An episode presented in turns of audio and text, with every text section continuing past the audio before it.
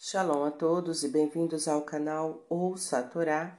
Vamos para a segunda aliada para Shah Tetzaveh, que está no livro de Shemot, Êxodo, capítulo 28, versículo 13, e vamos ler até o versículo 30.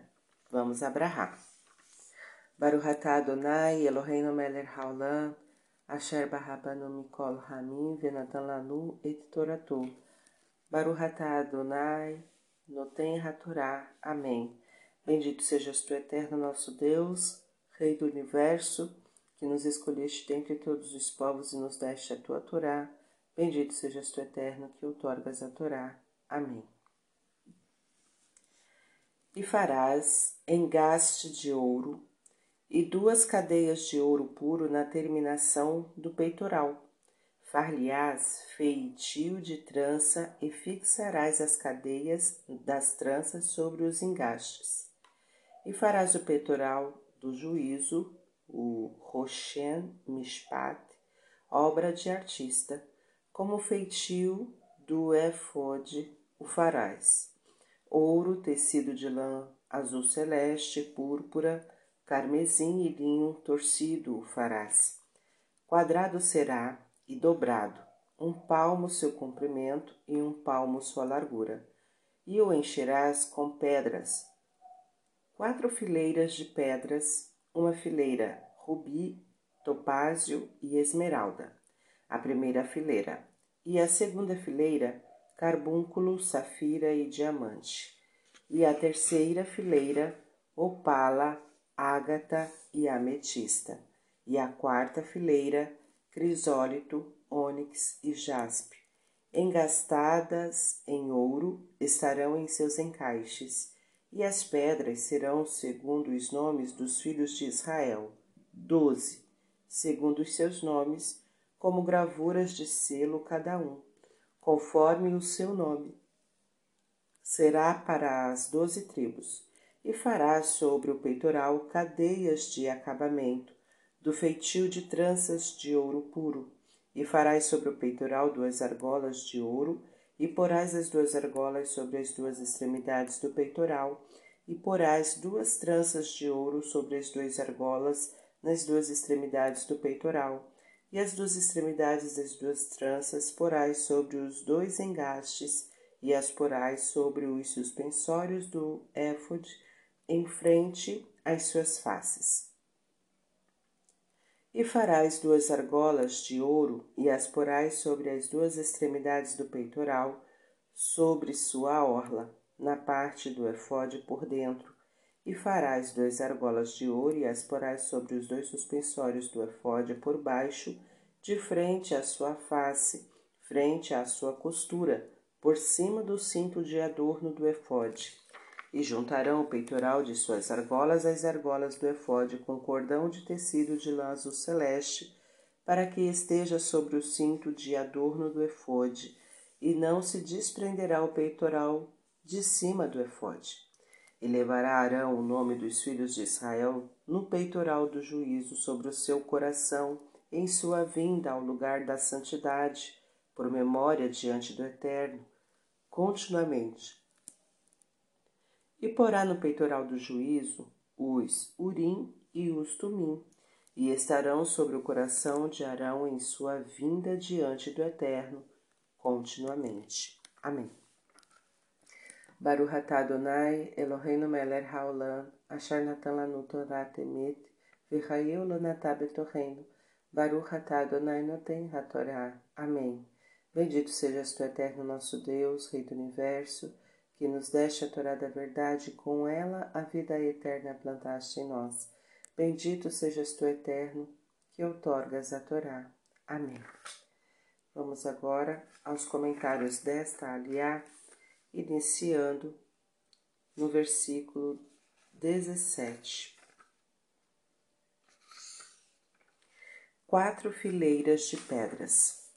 No peitoral do sumo sacerdote devia haver quatro fileiras de três pedras preciosas cada uma, simbolizando as doze tribos de Israel. Os versículos 17, 18, 19 e 20 citam os nomes em hebraico das gemas, cuja identificação certa é muito difícil de estabelecer hoje. Eis a ordem das doze pedras do peitoral, com as tribos correspondentes da direita para a esquerda. É, Rubi, tribo de Ruben, Judá, Nofer, carbúnculo, Opala, Dan, Crisólita, Asher, Topázio, Simão, Safira, Issahar, Ágata, Naphtali, Ônix, Yosef, Esmeralda, Levi, Zebulon, Diamante, Gade, Ametista e Jaspe, Benjamim. Versículo 29 Lugar de santidade. Três motivos devem orientar a construção de uma casa de Deus. Primeiro, o motivo religioso. O laço de união entre homem e Deus, simbolizado pelo pastor e o rebanho, o judeu, quando entra na sinagoga orando a Deus, não se sente como uma ovelha perdida, mas sim como um ser vivo protegido por um fiel e carinhoso pastor. Segundo, o motivo educativo cultural. A sinagoga tem por dever divulgar a sabedoria judaica, o pensamento judaico. 3. E finalmente o motivo nacional.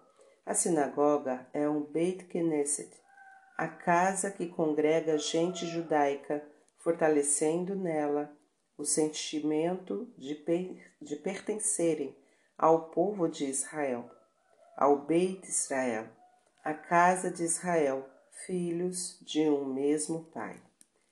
Vejamos agora que o Mishkan, o tabernáculo, o Mikdash, o santuário, deverá representar para os filhos de Israel do ponto de vista espiritual. Encontrando-se ainda no deserto, vagando de lugar em lugar, estando divididos em diversas tribos nômades, deveriam edificar um centro espiritual que os unisse, fazendo deles uma unidade homogênea, fazendo-os compreender e sentir a sua ligação íntima com aquela herança transcendental que receberam no Monte Sinai. As condições físicas da sua vida normal os obrigaram a criar um centro espiritual no meio de seus acampamentos, com o objetivo de purificar e consagrar a vida de todas as camadas populares, levando-se assim acima da vida material e das preocupações cotidianas.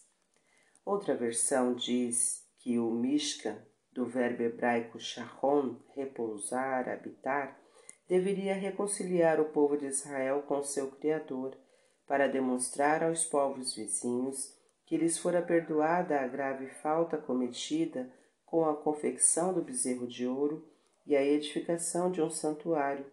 Nunca cessou na história e na vida do nosso povo.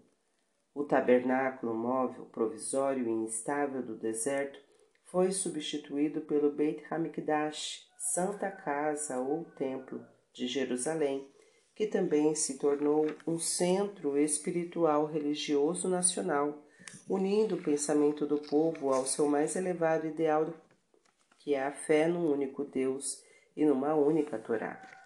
O Beit Hamikdash não era somente uma casa de oração, mas sim uma fonte inesgotável de energia espiritual que inspirava coragem, mesmo àqueles que viviam dispersos na diáspora. E quando, após a destruição do segundo templo, fomos obrigados a tomar o bastão do peregrino, procurando refúgio e descanso entre os diversos povos, a primeira coisa que fizemos foi construir um Beit Knesset ou Beit Midrash, uma sinagoga ou casa de estudo. E de fato, as sinagogas grandes ou pequenas, ricas ou modestas, foram para os nossos antepassados Mikdeshe Meat, santuários em miniatura, onde se concentrava toda a atividade religiosa, cultural e social judaica.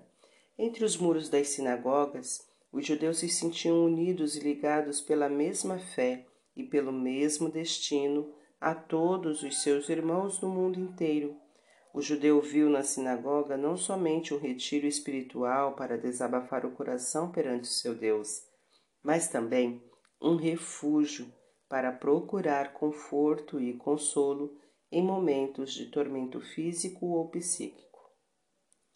Versículo 30 Os Urim e os Tumim serão é, explicados no comentário no livro de, de Levítico 8.8.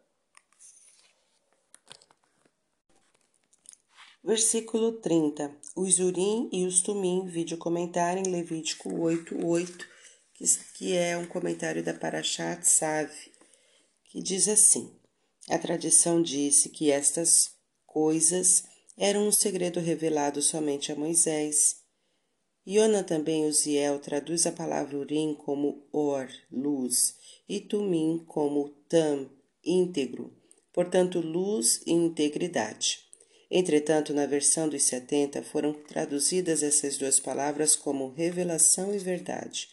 O Talmud escreve que o tetagrama estava escrito dentro das dobraduras do peitoral, por meio do qual algumas letras dos nomes das doze tribos brilhavam e o sacerdote juntava-as com inspiração divina para formar a resposta de que se desejava saber. Além dos nomes das doze tribos, o peitoral continha por cima dos nomes de Abraão, Isaac Jacó e por baixo as palavras Shivite Israel, tribos de Israel. Para que as letras do alfabeto ficassem completas, consultava-se os Urim e Tumim em circunstâncias extraordinárias. Moisés não fez uso deles, e Josué foi o primeiro a usá-los na divisão das terras e no caso do anátema de Arram, conforme Josué, capítulo 7, versículo 14 e 18. O rei Saul não foi atendido pelos Urim, em 1 Samuel 28, 6, e foi por isso que ele consultou a Pitonisa. O rei Davi foi atendido várias vezes, segundo Samuel 2, versículo 1 e 21, versículo 1. Porém, depois dele, não houve outro rei que os tenha usado. Fim dos comentários. Tá gostando do conteúdo do canal? Então curta, comenta, compartilhe. Se ainda não é inscrito, se inscreve e ativa o sininho e fique por dentro de todas as novidades. Shalom a todos!